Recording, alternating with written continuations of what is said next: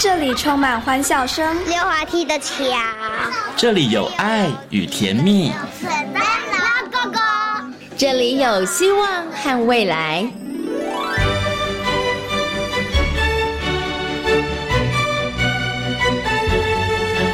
遇见幸福幼儿园，遇见幸福幼，遇见幸福幼，遇见幸福幼儿园。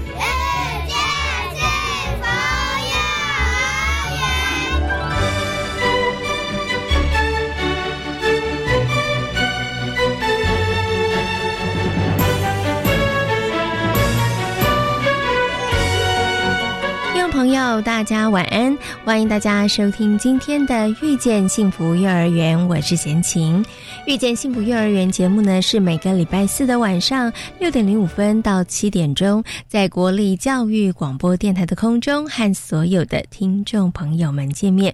在节目当中呢，会为大家介绍全台湾各个县市的非营利幼儿园以及准公共幼儿园之外，也会在节目当中来跟所有的家长以及老师、听众朋友们。一起来讨论幼儿教养方面相关的政策或者是问题哦。那么在今天幸福幼儿园的单元当中，要为大家来介绍的是在一百零五年成立的建华非营利幼儿园。建华非营利幼儿园呢，以学习区教学为重点，近年来呢，在学习区的设置上也做了一些调整，让孩子们不仅在学习区当中探索，也因此发展出了非常多精彩的教案。那么在在今天的单元当中，建华非营利幼儿园的陈维林园长将会跟大家来进行精彩的分享。那么在节目的后半段呢，我们进行的单元是大手牵小手。那么在今天的单元当中，为大家邀请到了台东大学幼儿教育学系的郭礼宗文教授来跟大家呢分享学习环境的重要性。那么节目的最后呢，我们要进行的单元是学习 online。在今天的学习 online 呢，前镇非营利幼儿园的红月。朱老师要跟大家来分享一个跟春天有关的教案。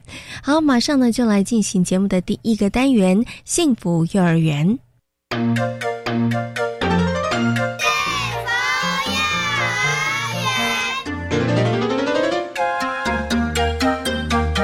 位在新竹的建华飞利幼儿园，在一百零五年九月份成立。目前总共有大中及中小混龄班级四班，一百二十名学生。强化幼儿的体能以及学习区的学习，是建华费力幼儿园非常重要的教学轴线。今天呢，先前来到了位在新竹的建华飞鹰幼儿园，那么要跟大家呢好好来介绍一下建华飞鹰幼儿园。很高兴的访问到我们的陈维林园长，Hello，园长您好。你好，嗯，真的很高兴再看到园长。上次看到园长应该一年半以前的事情了。好，那这个建华飞鹰幼儿园呢，它是在一百零五年九月的时候成立的哈。那么到现在呢，其实已经啊两年多的时间了。那么其实，在建华飞鹰幼儿园呢，其实是以学习区来作为一个教学的重点了。那么在过去这一两年的时间当中呢，在这个学习区的设置上面也做了一些调整了。那在这个部分上面呢，我想呢，就先请我们的园长来跟大大家谈一下好了，你们为什么会做这样的调整，而调整了哪些内容，好不好？呃，那我想先澄清一点啊，其实我们并不是一个以学习区为主的学校，而是在我们刚成立的时候，其实还是用的是我们比较习惯的主题。那那时候的学习区会规划，但是时间跟呃内容没有像现在。呃，琢磨这么多这样子哈，那但是为什么要去做这样的调整呢？哈，第一个就是呃，非盈利它就是一个二比三十的师生比，再加上它又是混龄，再加上没有办法去决定孩子的。社经背景，所以每一个孩子的先辈经验都不一样。有的孩子来的时候，他已经是能力上都非常 OK；有的孩子却是从零开始学习。那因为这样，我们就发现说我们在课程上非常难的带领，所以我们就有经过讨论之后就决定，好，那我们就是把这个主题的部分比例稍微再缩小一点点。是，对，我们就把学习区的部分比重变比较大。好。那我们大概做了哪些调整？第一个，我们就是落实，好在课程上面，好每天至少四十到六十分钟，一定都是学习区，甚至可能更多。是好。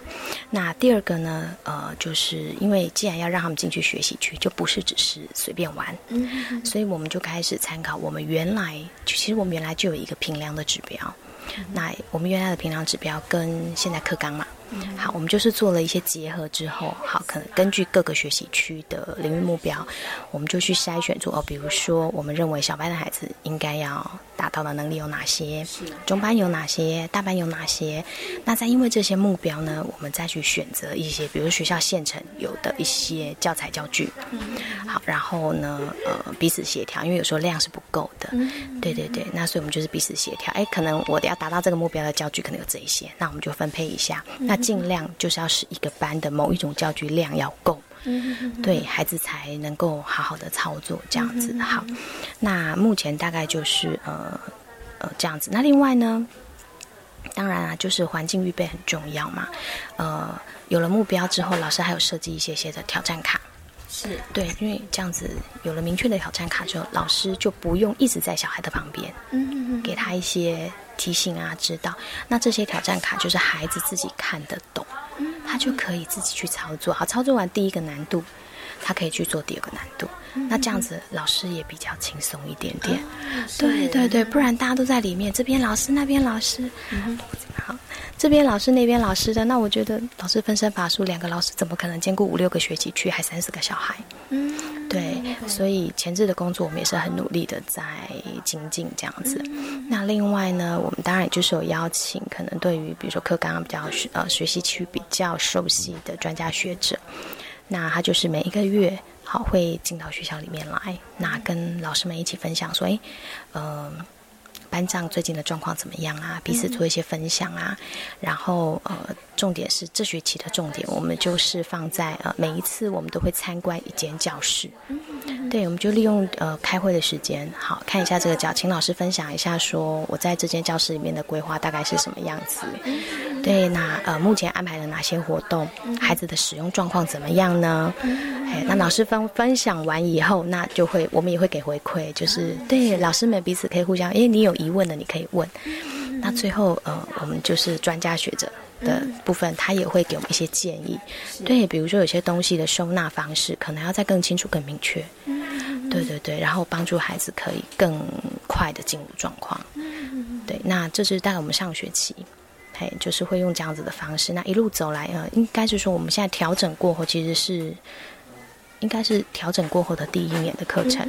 那现在主题课程的部分，因为拉到一整个学期学年，所以呃，我们到现在学期就是还在进行上学期那个主题。是，对对对对对，所以应该会到七月才会有一个完整的结果。对对对对对，然后我们也才会知道说我们下一步还可以再怎么去做调整。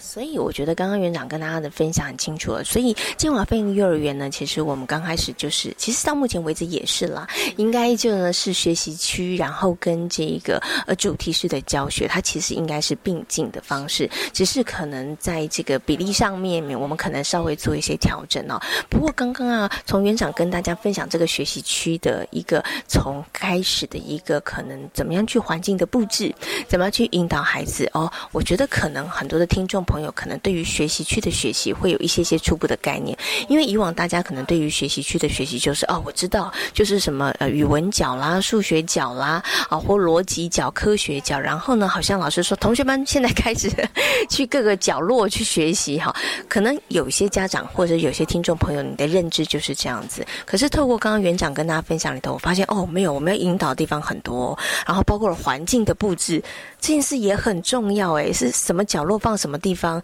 哪些东西放下面，哪些东西放上面，这些都是需要经过很怎么不能说很缜密的讨论，但是都需要经过构思，然后要不断的做一些调整的嘛。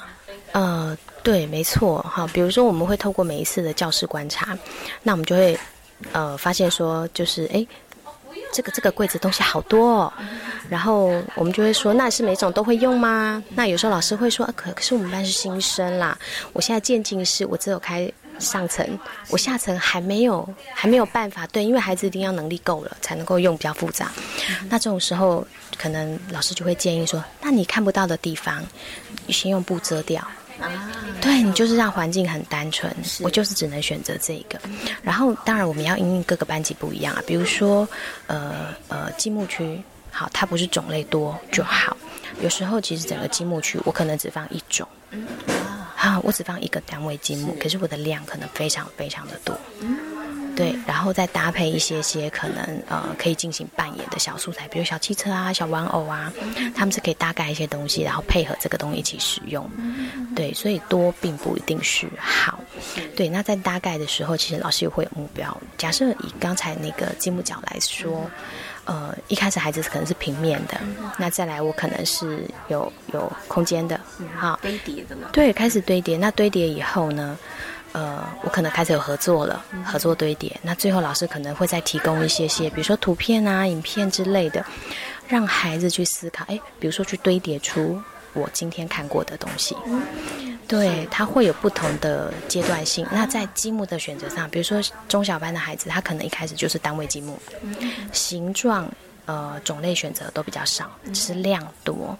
那慢慢的，他们可能到下学期了，能力变比较好，老师就会给他们更多，一样是单位积木，但是形状的部分变更多元了。是，甚至于说，呃。他们可能会觉得，哎，我们班能力可能太好了，嗯。我可能单位积木已经不能满足他们，他可能会换掉，换成现在，比如说像木片积木这种东西，对，就是越来越复杂，越来越复杂这样子，嘿，所以也也会看各个班级的孩子的能力状况，是。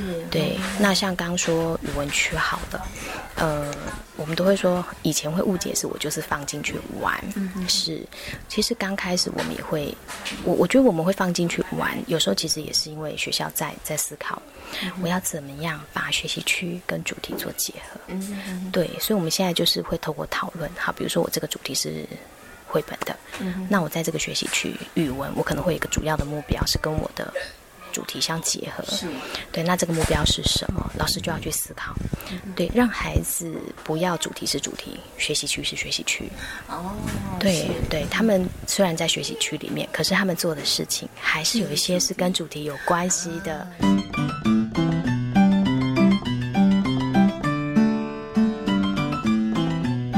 园长的这个分享，大家就知道了。所以老师其实孩子们在学习区的时候，老师他也要很认真仔细的观察，而且他适时可能要做一些引导。像您刚刚有提到了，像那个挑战卡，我就觉得哎，这是一个好棒的一个这个呃构想哈。因为呢，孩子可能在学习区当中，他有当然他可能有自己喜欢的，可是老师可以给他一些小小的任务，他可以去达成这个任务。所以我想请问一下园长，当时在设计这个挑战卡，是不是就是一个可以激发孩子们在学习区里面，让他们有一些些学习的动机，或者是可以让孩子有机会去尝试不同的学习区。因为有些孩子他可能我就是喜欢语文，我就是喜欢办家家酒，我就是不愿意到科学角那一区。所以是不是也透过这样子的一个小小的游戏的方式，可以让孩子他们可以接触不同的领域的学习区？好，我觉得这个部分是一定的哈，因为呃，像刚刚您说的，好，孩子可能会有自己的偏好，那呃，透过提示卡，当然孩子进到这个学习区，他可以很清楚的知道说，哦，我这个区我要做什么。假设我今天是要来串珠，可是我要串什么？拿起来就串吗？不是吧？好，那所以老师就会给他任务卡，好，第一级任务可能就是。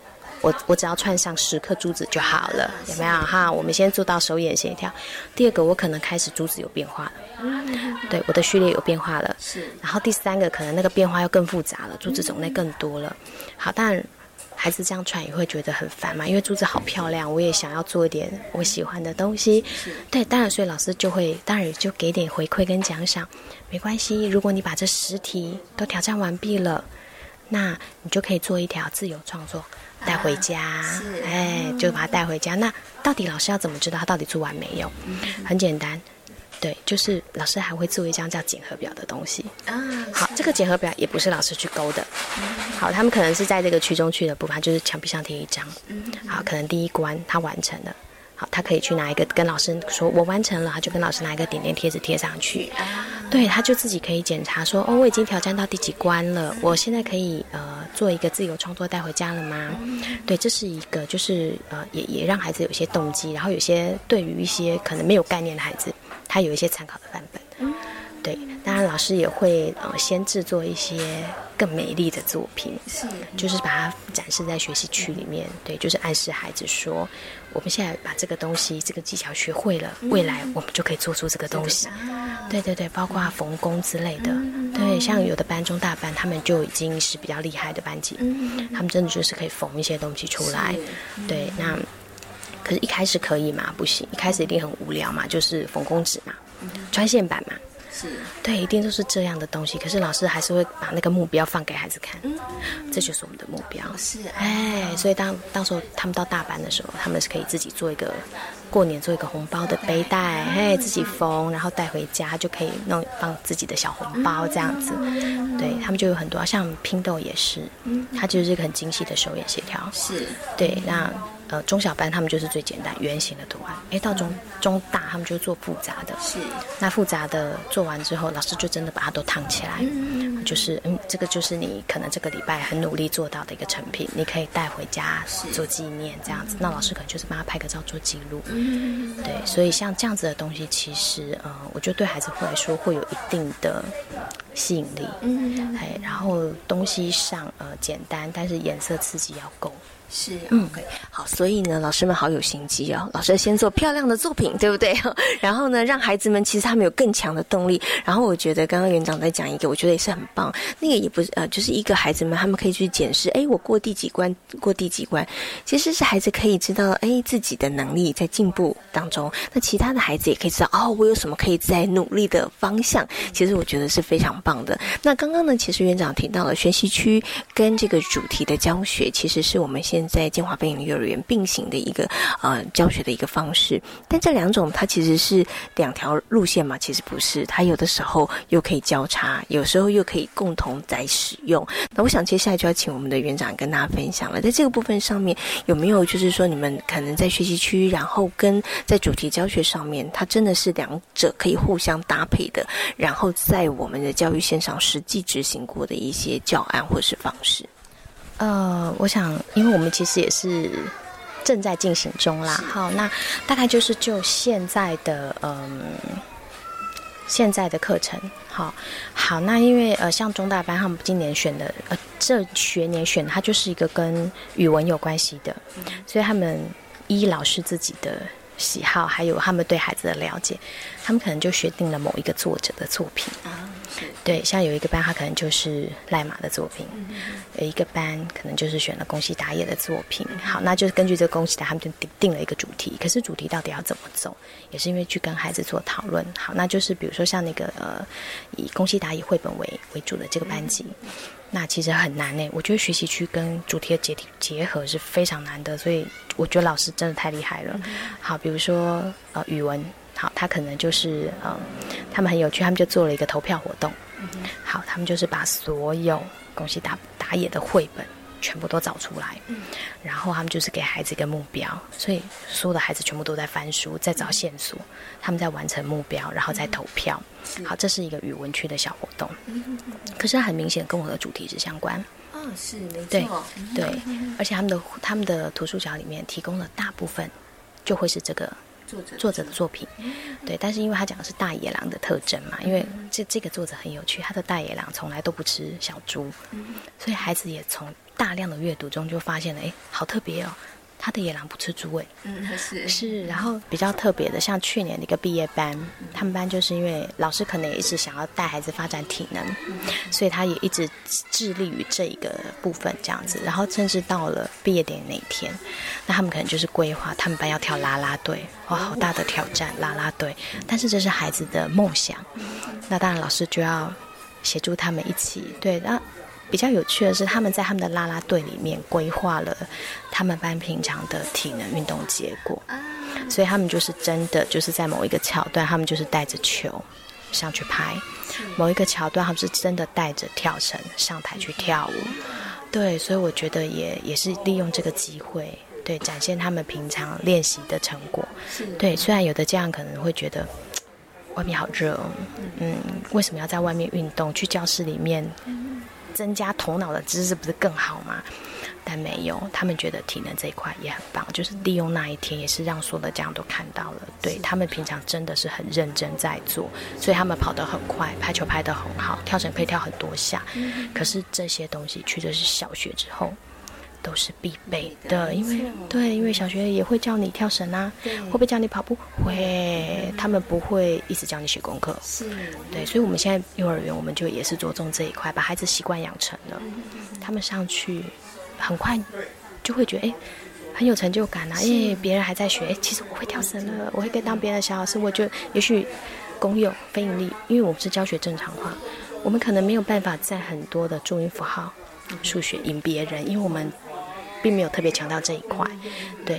可是我的体能可以比别人好，我可以比别人健康，是。那我的学习一定会比别人更好、更持久。嗯。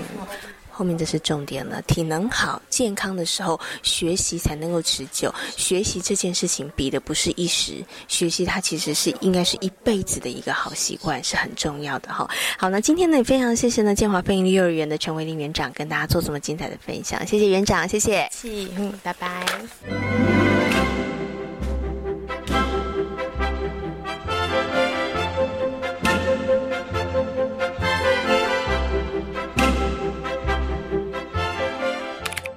建华贝利幼儿园教保组长的黄信慈老师，从事幼教工作将近四年。虽然第一线的教育工作很辛苦，但是教学相长的过程，信慈老师也不断的学习成长。未来，信慈老师期许自己能够前往偏乡，协助更多弱势的孩子。也就是一开始的时候，就是有点像小时候，大家就会有憧憬嘛，想要当老师。高中要到大学的时候，就想说要念教育这个方向，嗯，然后就有点因缘际会，先填了幼教系，是对，所以就是。开始学这项这个方面的专业，嗯，后来也觉得说，就是嗯，幼教这部分小孩就相对单纯啦，然后也觉得很有兴趣，这样子，嗯，就开始了这份工作。不过您真的从等于是当时选填志愿的时候，然后选了这个幼教系，然后到后来现在真的到这个教育现场上面来担任一位幼教老师哈，呃，可不可以谈谈您您自己啊，在这份工作上面对于自己的期许，希望自己成为一个什么样子的幼教老师呢？对老师还是觉得就是嗯，跟自己小时候有一点希望是可以走向一样，是带给他们力量啊，然后可以指引他们方向。对，然后嗯，我自己又比较偏向希望他们就是可以，就是一样可以学习到很多东西，但是嗯，希望他们比较有自己的想法。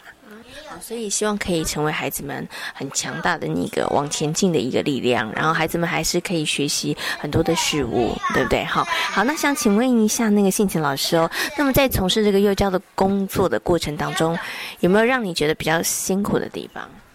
应该就是保育的方式想吧的时候，因为就是难免孩子就是幼儿园对他们来讲算是第有点像小型社会吧，第一次踏进这么多人的地方，那他们在身体健康的部分就一开始会比较容易，比如说生病啊，然后就是比较容易会有一些状况，那可能在在家长部分就会嗯比较担心吧，对，然后这个时候就是。会比较需要花很多时间去让他们了解，说这是一个必经过程这样子。嗯，因为家长通常就会带点小质疑啊，或者很担心。嗯，这部分可能在跟家长说明或沟通的时候会。是这份工作觉得最困难的地方。哦，包括了小朋友可能刚入园的时候，他们可能比较身体上面可能会比较容易生病，哈。但是这个部分您讲保育比较辛苦，还有就是可能跟家长有时候做一些沟通的部分上面会比较辛苦，哈。好，那从事这个幼教工作四年的时间了，哈。那有一些辛苦的地方，但是您还是继续在这个工作岗位上努力持续，对不对？好，那对于自己就是在这份工作上面，你你会给自己一个什么样的规划吗？或者是说希望？自己可以将来继续怎么样再努力吗？目前的规划是，嗯，希望自己可以往那个比较弱势的偏乡的部分去走，这样子。就是我可能对这个还是会觉得，嗯，有能力的话可以去比较偏向的地方去服务别人。嗯，我自己的期许啦。是，对，所以还是一样从事幼教这份工作，对不对？对。但是会希望就是说，是不是可以到偏乡的一些地方，然后去帮助一些弱势的孩子哦。嗯，对，OK，好，那也非常谢谢欣子老师跟大家分享，谢谢你，谢谢，谢谢。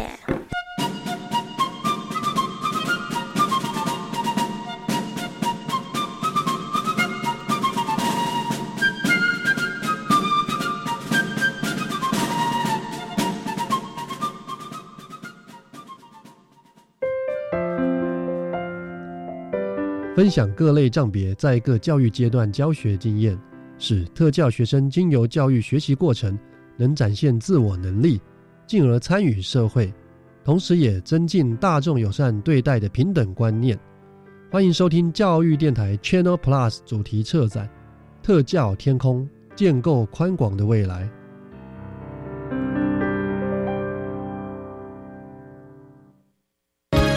快报！机关署表示，肠病毒已经进入流行季，请家中有五岁以下幼儿的家长特别注意。老公，你听到没？新闻说哦，说特别是家中有感染肠病毒的幼儿，出现嗜睡、手脚无力、持续呕吐、抽搐等重症前兆病征，要迅速送医治疗。哎，那你刚回来有没有先洗手？如果没有，我可是不准你抱 baby 哦。是，老婆大人。预防肠病毒，赢在勤洗手。以上广告由疾病管制署提供。你听过联合国身心障碍者权利公约吗？我知道，这是强调身心障碍者跟一般人一样享有平等的权利。对，无论设备设施、教学课程、活动规划，或是学习所需要的用品，都希望让每一个人能使用以及参与。那如果有身心障碍学生还是没有办法使用，该怎么办呢？可以依照个人需求做合理调整。以上广告是由教育部提供。我们是台湾弦乐团，我们都在教育广播电台。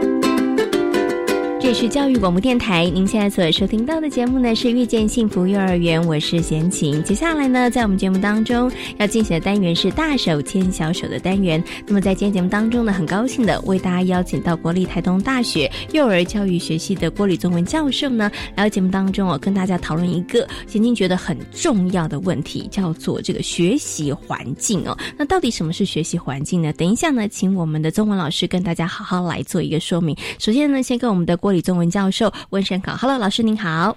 先请跟各位听众大家好。嗯，其实呢，我们今天呢，请老师呢来跟大家分享学习环境这个议题呢，可能呢有一些听众朋友他会有一点点模糊，他想说，哎，学习环境应该跟学校比较有关系吧？哈。不过我觉得要谈今天这个议题之前，就让我想到以前一个自古流传下来的故事，就是孟母三迁的故事。是，哎，孟母三迁这个故事，相信很多的听众朋友都听过。那透过这个故事呢，大家也知道。环境对于孩子的学习来讲，其实是很重要的。对对，所以爸爸妈妈呢，用尽心机，我们要找好的学区。对，要找好的住宅环境，对，觉得可以让孩子好好成长。那这当然，我觉得是一个大的一个方向。但是我们今天要谈的这个学习环境，它比较偏重的，应该就是在跟孩子生活周遭的一些。我觉得不晓得是不是可以这样讲，它可能是一些比较细小的部分，可能是很多的爸爸妈妈都忽略掉的一些部分呢。其实学习环境的话，我们呃在幼儿园里面就是一堂非常重要的一个基础课程。嗯，对，所以老师们都要能够布置适切的学习环境，而且要跟我们的教育理念要能够契合。嗯，对。那当然，爸爸妈妈在家里面布置学习环境，也应该有他的一些想法。嗯嗯，对不对？所以他的想法其实也在环境当中，其实就充分的展现。只是父母亲可能没有。这么的啊，仔细去思考这个问题，嗯，所以有时候环境上反而造成了他一些困扰。刚刚老师这样讲，其实它比较像是我们刚刚提到，可能好的学区啊，或好的住宅环境，它可能是大方向的。嗯，但是我们今天要谈的这个学习环境，它可能跟孩子整个一天生活的运作，或是一天他呃会去哪些地方，在哪些区域活动，嗯，其实这个都有很密切的关系。没错，如果说按照我们希望孩子能够比较开放，嗯，可是，在开放的过程当中，你又希望给他一点限制。嗯哼哼，例如啦，我们小朋友很喜欢在墙上画画，嗯，对不对？当你说完全不能画，嗯，那他那个大肌肉，尤其年纪三岁以下的小孩，他要挥洒的这个空间就被受限。了，嗯嗯，对不对？那如果说你可以给他一个墙面，就只能画在这，嗯，你也就不会那么困扰，嗯，然后那个墙面你用的是一种比较特殊的油漆，嗯。那之后你在清洗上你也不会这么的麻烦，嗯，而且小孩因为被规范，他不会画的整间都是你，你很生气，嗯，可是你又你又兼顾了孩子他可以自由创造力的这个发挥，或他大肌肉的这个挥洒的这个空间，嗯，哎，对孩子的发展很好，是对，所以就是其实家长可以在你的这个呃住家里面去想想看，我哪些空间其实可以让孩子。它可以让它发展更好，然后我们可以把它布置的更适合孩子。嗯，OK，好。所以其实学习环境呢，不止幼儿园的老师，因为这对幼儿园老师来讲，他的教学跟幼儿园呃幼儿他在一天在学校里面的作息其实有很密切的关系。是。那另外，其实对于家长来说，其实我们也可以偷学一两个 paper 啦。嗯。对，就是在家里头的时候，哎，我到底应该要怎么样来布置小孩子的呃环境啊，或者是他的这个房间啊，其实都可以做一些些的参考。对，有好的环境对于孩子来讲，是不是在学习？上面真的其实是注意很多，我们应该是说环境它其实占了一个蛮蛮重要的一个角色，嗯，对，嗯，OK，好，所以这个角色是可以帮助孩子来做一些引导啊，或者可以引导孩子，或者是可以让他。有一些些，我觉得是 不晓得是不是可以讲潜移默化，因为我知道有一些呃，先进有一些朋友，他们为了让孩子喜欢念书，你知道在四周围全部都摆满了书，是不是类似这样子的想法？老师，呃，应该是这么说，像像我们以前的话，我们都会把书放在书架上，嗯。可是那个书架因为是给大大人设计的，嗯哼，书架都很高，是。那小孩都拿不到，所以他每次念书都要请大人帮他拿，嗯，啊，我要念这本那念那本，是。可是如果说你是一个重视阅读的孩子，我们希望养成孩子他是自己主动喜欢阅读，嗯，所以他我如果我们把书放低一点，是，他是随手可以拿，他就可以拿得到，然后。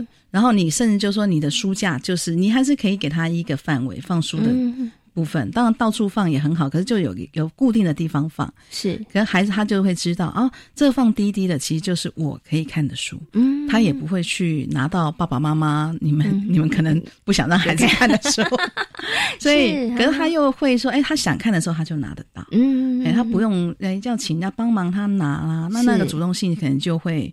比较低一点，所以其实就要看家长。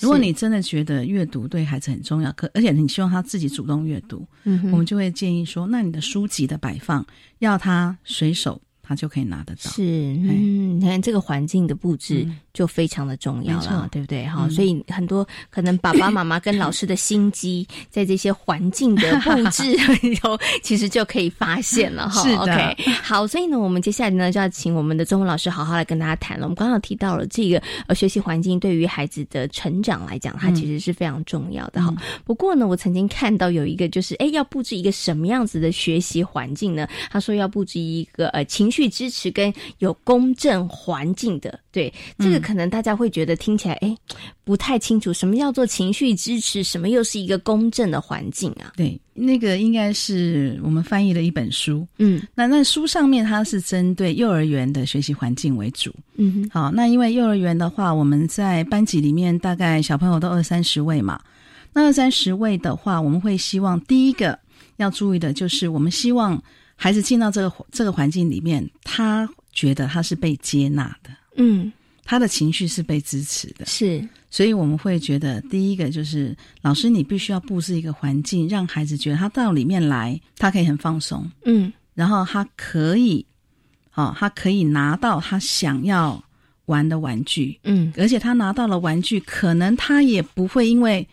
玩错了，嗯，会被指责，是，哎，所以我们在这样子的一个环境里面，我们就会放很多很比较开放性的，嗯，然后或是比较舒适，比如说有些软性的什么椅垫呐，啊哦，是，然后有点灯光啦，铺点桌巾，甚至他的很多他自己的，呃，比如说他的书包柜，他的。呃，那个餐袋，嗯，都有固定放的地方，上面都有他的名字，是，然后他就会知道说，他就不怕出错，哦哦，他就不会担心说啊，因为小孩到陌生地方，他有时候很怕他出错了，是他不知道待会这个放在这会不会被骂，嗯，或会不会怎么样，哈，所以在这样子的一个情境，我们都说那是一个。情绪支持，我们要支持孩子，让他在这边他是很放心的，是他可以知道说，哎，我放怎么放怎么放都是 OK 的。嗯，然后我如果不知道放哪里，看一看，像比较小的孩子，我们甚至会放他的照片。嗯，因为他不认得名字嘛，是，所以就放他的照片在那里，他就看照片就知道，哎，我的在这边。哦，那他就会很放心。是，对，所以这就是情绪支持的这一块。不过老师刚刚在讲这个时候，我就想到，哦，对，在幼儿园里头，其实我们看到非常非常多的材质，它可能都是木头的。对。你大概极少会在幼儿园里头看到那种不锈钢啊，或者是那种铁的啊，对，看起来比较。冰冷，对。冰冷的感 觉的，对。它大部分绝大多数都是木头的，而且它的颜色上面也不是走冷色调，它它大部分都是暖暖的暖色调，对，就是孩子进来就觉得哦，我我我觉得是一种愉悦的、开心的，对，甚至是被包围的那种感觉。而且像教材的选用上也是，比如说像刚刚讲积木好了，嗯哼，我们就常会选用比较原色的积木。那积木你怎么排都对啊，嗯嗯，没有人规定你一定要怎么排。嗯，年纪比较小的孩子，他就这样排长长的一条。也 OK，也 OK。然后年纪大的孩子，他排一个家或排一个动物园，排一个火车站都 OK。是。对，就没有什么对错。嗯，所以我们会放比较多开放性的材料，嗯，哎，让他不会觉得说像纸张，他不，他也可以撕啊，可以做四天画。是对，那都 OK 的，嗯，好，就是让他觉得说，哎，没有说一定要怎么做的那种教具，嗯，不要太多，是，哎，不要太多，或者说那些教具要等到我们指导他以后，嗯，我们就教他正确的方式，比如说像我刚刚讲画画，那我们如果让他用水彩笔的时候，因为水彩笔如果孩子不会画，他会整支那个毛就这样倒 倒是。倒起来嘛，哈，所以我们会教他，而且水会滴的到处都是，是，那这个这样的教具的话。我们就会说不会在开学时候放，嗯哦，他会放的比较后面，对，就等我跟孩子让孩子都试着嗯。去呃操作过，用小组活动时间，呃来介绍，哎，这个笔是什么，然后它怎么用，怎么样刮水，嗯，好，是，然后它是怎么画，是，哦，不要这样子一下子就把它戳到那个 上面去，哦，哎，所以我们就因为这样子画。一下笔就坏掉，老师就会发疯，因为他要再再跟元芳解释为什么他笔那么容易坏。是，所以像这些我们就会放在比较后面，等我们啊跟孩子让他尝试过，知道正确的方式时候。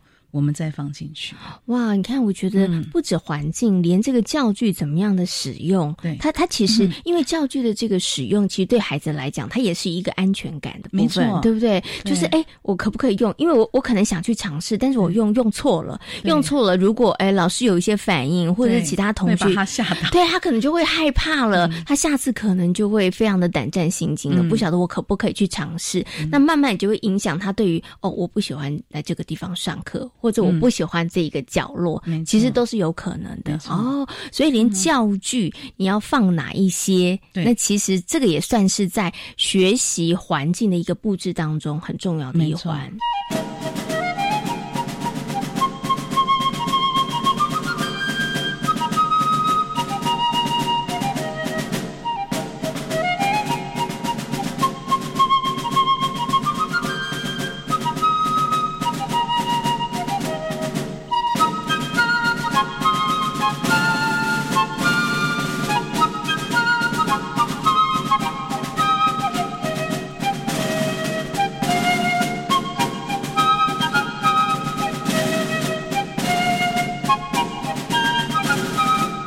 接下来我要请老师来解释另外一个，我也是看不太懂的，叫做公正的环境。老师，什么叫公正的环境呢？公正的环境，它其实应该就是英文翻译的嘛，哈，就是它其实在在讲的就是，因为我们孩子很多，那孩子很多一定会有这个公不公平的问题，嗯，对不对？然后到底，诶，他。谁先玩？对，谁先玩？然后我们玩具可能也不会都摆一样的，不会摆三十个都一样的玩具。那相同玩具可能只有两三个。这样子的情况底下，到底谁先玩什么？嗯，好。那如果大家都想玩这个时候怎么办？哦，所以你在老师在刚开始建立环境，其实它也是安全感的这个一部分。因为你如果规则清楚，嗯，让而且让小朋友觉得，哎，这样的规则是很公平的、很公正的。他就愿意去遵守，嗯，他就会愿意遵守，他就会减少他们彼此之间的纷争，然后增加他们的合作性，嗯，所以这个其实也是对老师来说，就是有点像是一开始的环境规划师的班级经营，嗯，你要注意公平公正这件事情，嗯，让孩子知道，哎，这些教材教具都是大家的，是，然后我们有一个规则来使用它，嗯，啊，例如我举个例子好了。有些孩子他可能在家里的习惯是，呃，玩一玩，他就把它放着，然后又拿另外一个来玩。嗯，可是他放在那边，他他可能玩玩一下又要回来玩，可是他的就被人家拿走了。是，就别的孩子看他放着没玩，他就拿走，就然后他就觉得说，哎，你怎么可以拿我的玩具？嗯，可是他已经拿了另外一个在玩。那在家里这样子，好像因为没别的人嘛，顶多还有一个兄弟姐妹，因为现在大概生多的也也没有那么多家庭生那么多的孩子，所以。那个都在家里面很好解决，可是如果在教室里的话，好，那就是就会吵的开始啦。对，所以这时候我们的规则就很重要。嗯，对，那我们就要定一些规则，甚至我们也可以跟孩子说明，好，为什么我们要定这些规则。当然，年纪小的孩子他可能还没办法理解，嗯哼，可是我们会举例子，嗯哼，哎，举例子跟他说，有时候老师会透过演戏。哦，用演戏的方式，就你扮演一个孩子，他扮演一个孩子，然后再然后就跟孩子在做讨论。因为孩子他如果这个事件不是他看到或是他经历过的，他可能不知道我们在讨论什么。嗯，对，所以我们在一开始环境规划里面。我们也会说，你要让孩子知道，我们有一个原则，嗯，就是大家都是公平公正的这个原则，嗯，对，对孩子很重要，是。对，这样他就会很安心，嗯，他就觉得，哎，其实每一个人都一样，他不用担心他在这边可能会。被欺负啦，或者是受委屈了，没错，对不对？不过老师刚刚提到，在这个学习环境当中，我们除了我们刚刚前面讲可能是硬体的部分，那我觉得在这个公平的原则，它其实比较像是软体的这个部分上面哈。可是您刚刚提到的这个规则，所以是老师们他们在布置环境的时候，他就要先想好哦，我今天这个只有五台车哈，那我如果我哪一天要使用这五台脚踏车的时候，我要怎么样定这个规则？还是说，其实他？应该是跟班级的小朋友大家一起来讨论这个规则，这个规则的制定的方式公平性与否，那是老师制定，还是说它其实也是开放性的？老师可以跟孩子们一起来制定，只是比较小的可能是老师来制定。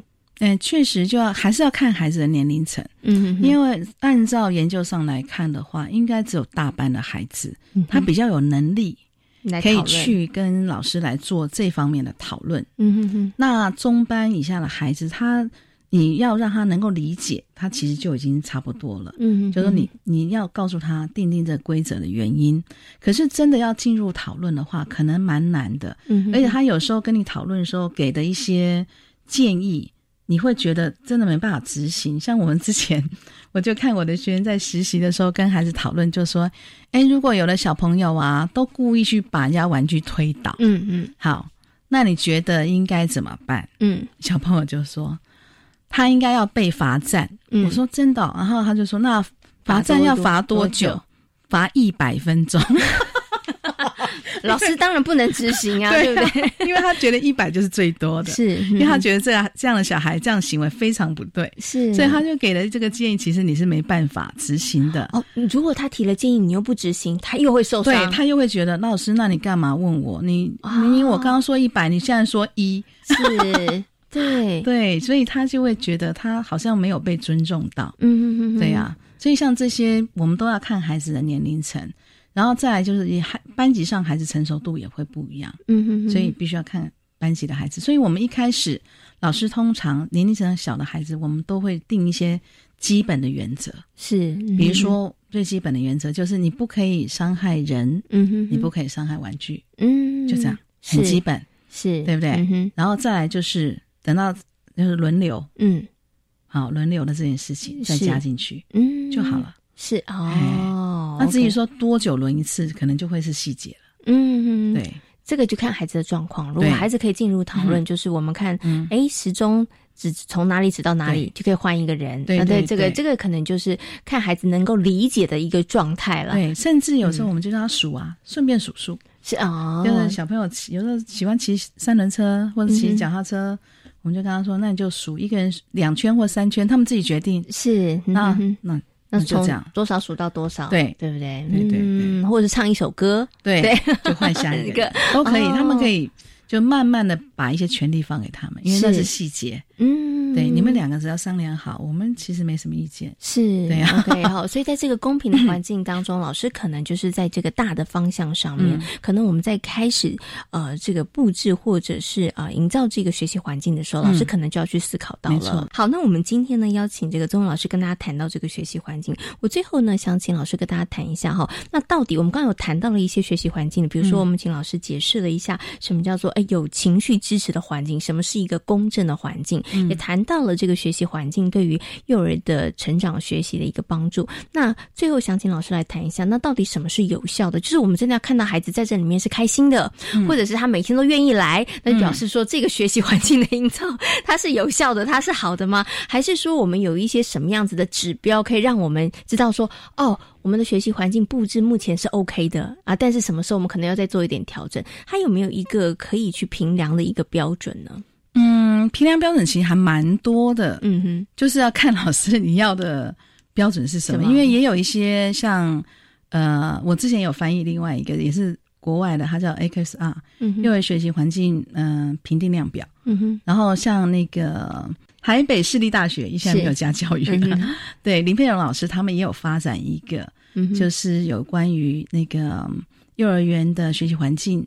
嗯相关的一个评评评估的指标，对，嗯哼嗯哼所以评估指标蛮多的。嗯可是，一般来说，如果就行为的观察上来看，我们觉得，如果孩子很喜欢这个环境，或他在这个环境里面的学习成效，可以从他的专注度来看。嗯，是，他如果非常专注，其实你在旁边走来走去，他都不会受干扰。嗯哼哼哼那他非常沉浸在他现在正在做的工作，是，其实就是很有效的环境。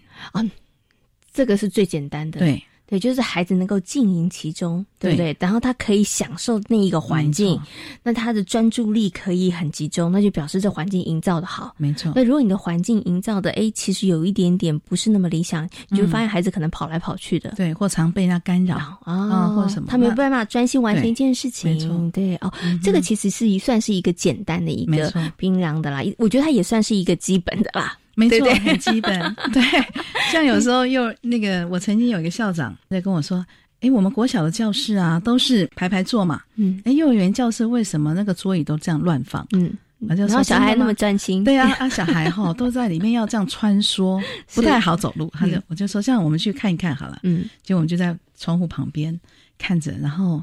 我们就那边讲，我说校长，你觉得哪里很乱嘛？他就说那边小孩哈有点大声，因为小朋友在扮演，然后那边小孩也不晓得在干嘛，一直堆来堆去，要掉了又堆，要掉了又堆。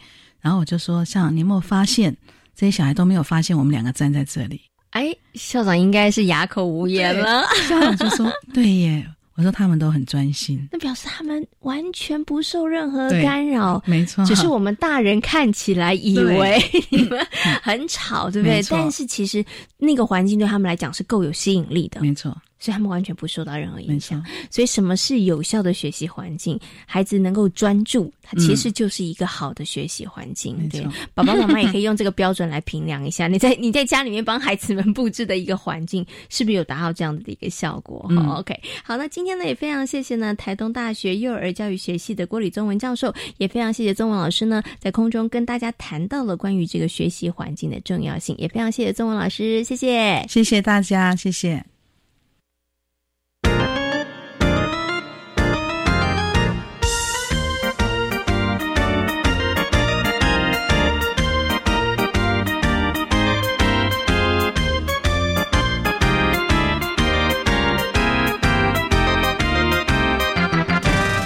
里是教育广播电台，您现在所收听到的节目呢是遇见幸福幼儿园，我是贤琴。接下来呢要进行的是节目的最后一个单元——学习 online，带领孩子们观察四周环境的变化，引导孩子们进行多元的探索和思考，是第一线的幼教老师们重要的工作。从户外察觉到春天叶子的变化，到室内学习泡茶，甚至是打破了茶杯，这些在在都是学习的契机。前镇菲尼幼儿园的洪月珠老师将跟我们分享教案如何从小点延伸，成为宽广面向的多元学习。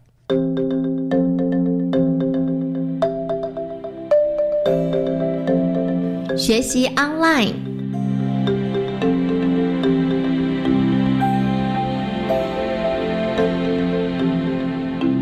因为三月是春天的到来，所以我们从三月春天，然后孩子们带着孩子们到户外去探索。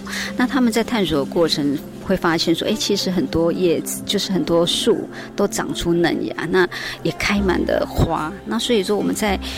啊，去踏查户外的时候，我们就发现说，哎，春天到的的感觉，其实还只是感受得到的。他们感受到说，哦，呃，草也长出来了，然后他们就在草地上玩。那后来到了四月以后，我们就想说，哎，其实孩子他们很喜欢春天的这个感觉。那我们就说，我们这一次就是大家要准备来观察花，所以我们就拿着相机，然后带孩子去户外，找到花我们就把它拍下来。我们是幼幼班的孩子哦，可是我们可以用相机去把花拍下来。虽然说他们在对焦方面并不是说马上就可以得心应手，但是给他们练习几次以后，居然发现他们拍出来的花还真漂亮。对，所以在四月的时候，我们就延续三月的春天的，就是一个对花的喜爱，然后再加入一些就是美劳的工作。那美劳工作，他们就可以用蜡笔，然后把它拍下来的花，然后去找出花的颜色，然后就去。上色就去涂鸦，那到后来演变就说，哎，花还能够做什么呢？那我们就在校园里面找到了蝶豆花。那有孩子说他有看过蝶豆花，然后我们就跟家长聊这个聊这个话题，然后家长就回应我们说，哎，家里呃有那个蝶豆花，要不要拿来泡给孩子喝？然后我们就在生活区加了一个泡茶的工作，然后在之前其实我们就有倒水的练习，所以其实泡茶对孩子来讲。本来我们是觉得有点担心，但是后来因为他们之前有了旧经验，就是他们有倒水的练习。后来我们在泡蝶豆花的时候，居然发现说，哎，其实孩子他们真的可以做得到，而且他们看到那个蝶豆花在水里啊，就是的变化的那个颜色，然后泡完了以后，然后。就大家就去欣赏它的颜色，然后欣赏完了以后，就我们来分享。哎，孩子又想说可以泡茶请大家喝，那所以他们在一边泡的过程中，他们会学会去奉茶。那刚开始孩子可能是一只手，那我们就会跟他们说：哎，你要奉茶，要请别人喝茶的时候要怎么样啊？哦，他们就学会要两只手，然后。给另外一个小朋友喝，喝完了以后，然后我们就请小朋友说：“啊，你喝人家的茶，那你要去把茶杯洗干净。”他们就去洗，结果洗的过程当中居然打破杯子。那这个时候，我们就是站在一个旁观者的角度想说：“哎，孩子会怎么处理？”基本上老师要先冷静，如果老师不冷静，可能孩子他会很担心，会很害怕。然后我们就说：“哎，那现在应该怎么办？”那其实因为对幼儿班来讲，可能他这个生活经验并不是很多，那所以我就拿着托盘，然后我就剪给他们看。那剪的过程中，我就跟他们说，有锐利的地方，嗯手不可以过去。然后我就剪大块的。那接下来我就说，那小块怎么办？我手不能过去啊。孩子一起讨论，他们就说，那可以拿扫把来扫，因为扫地对他们来讲，我们在我们的工作里面，他们会做扫地的工作，所以我们就去拿扫把哦，把它处理好。那扫完要怎么办呢？大家就想。后来我们老师还是会做引导，就说哦，因为我们怕如果来收乐色的人，万一他会被割到，那怎么办呢？那后来我们就是慢慢跟孩子讨论，有的说用塑胶袋，有的说直接倒，然后有的时候卫生纸。那后来我们就引导孩子说啊，我们教室好像有报纸。啊，然后就请孩子去拿报纸，那我们就把它包起来，请孩子丢掉。其实，在这个过程当中，他们不只学会了泡茶，他们学会说杯子打破了应该要怎么办，一个解决问题的能力。那也让他们很有信心，说：哎，其实你打破东西也没有关系，我们就一起大家来解决，一起来讨论，这样子。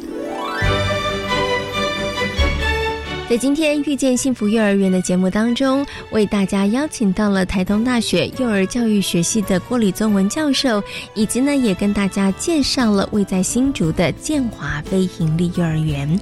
感谢大家今天的收听，也祝福大家有一个平安愉快的夜晚。我们下周同一时间空中再会，拜拜。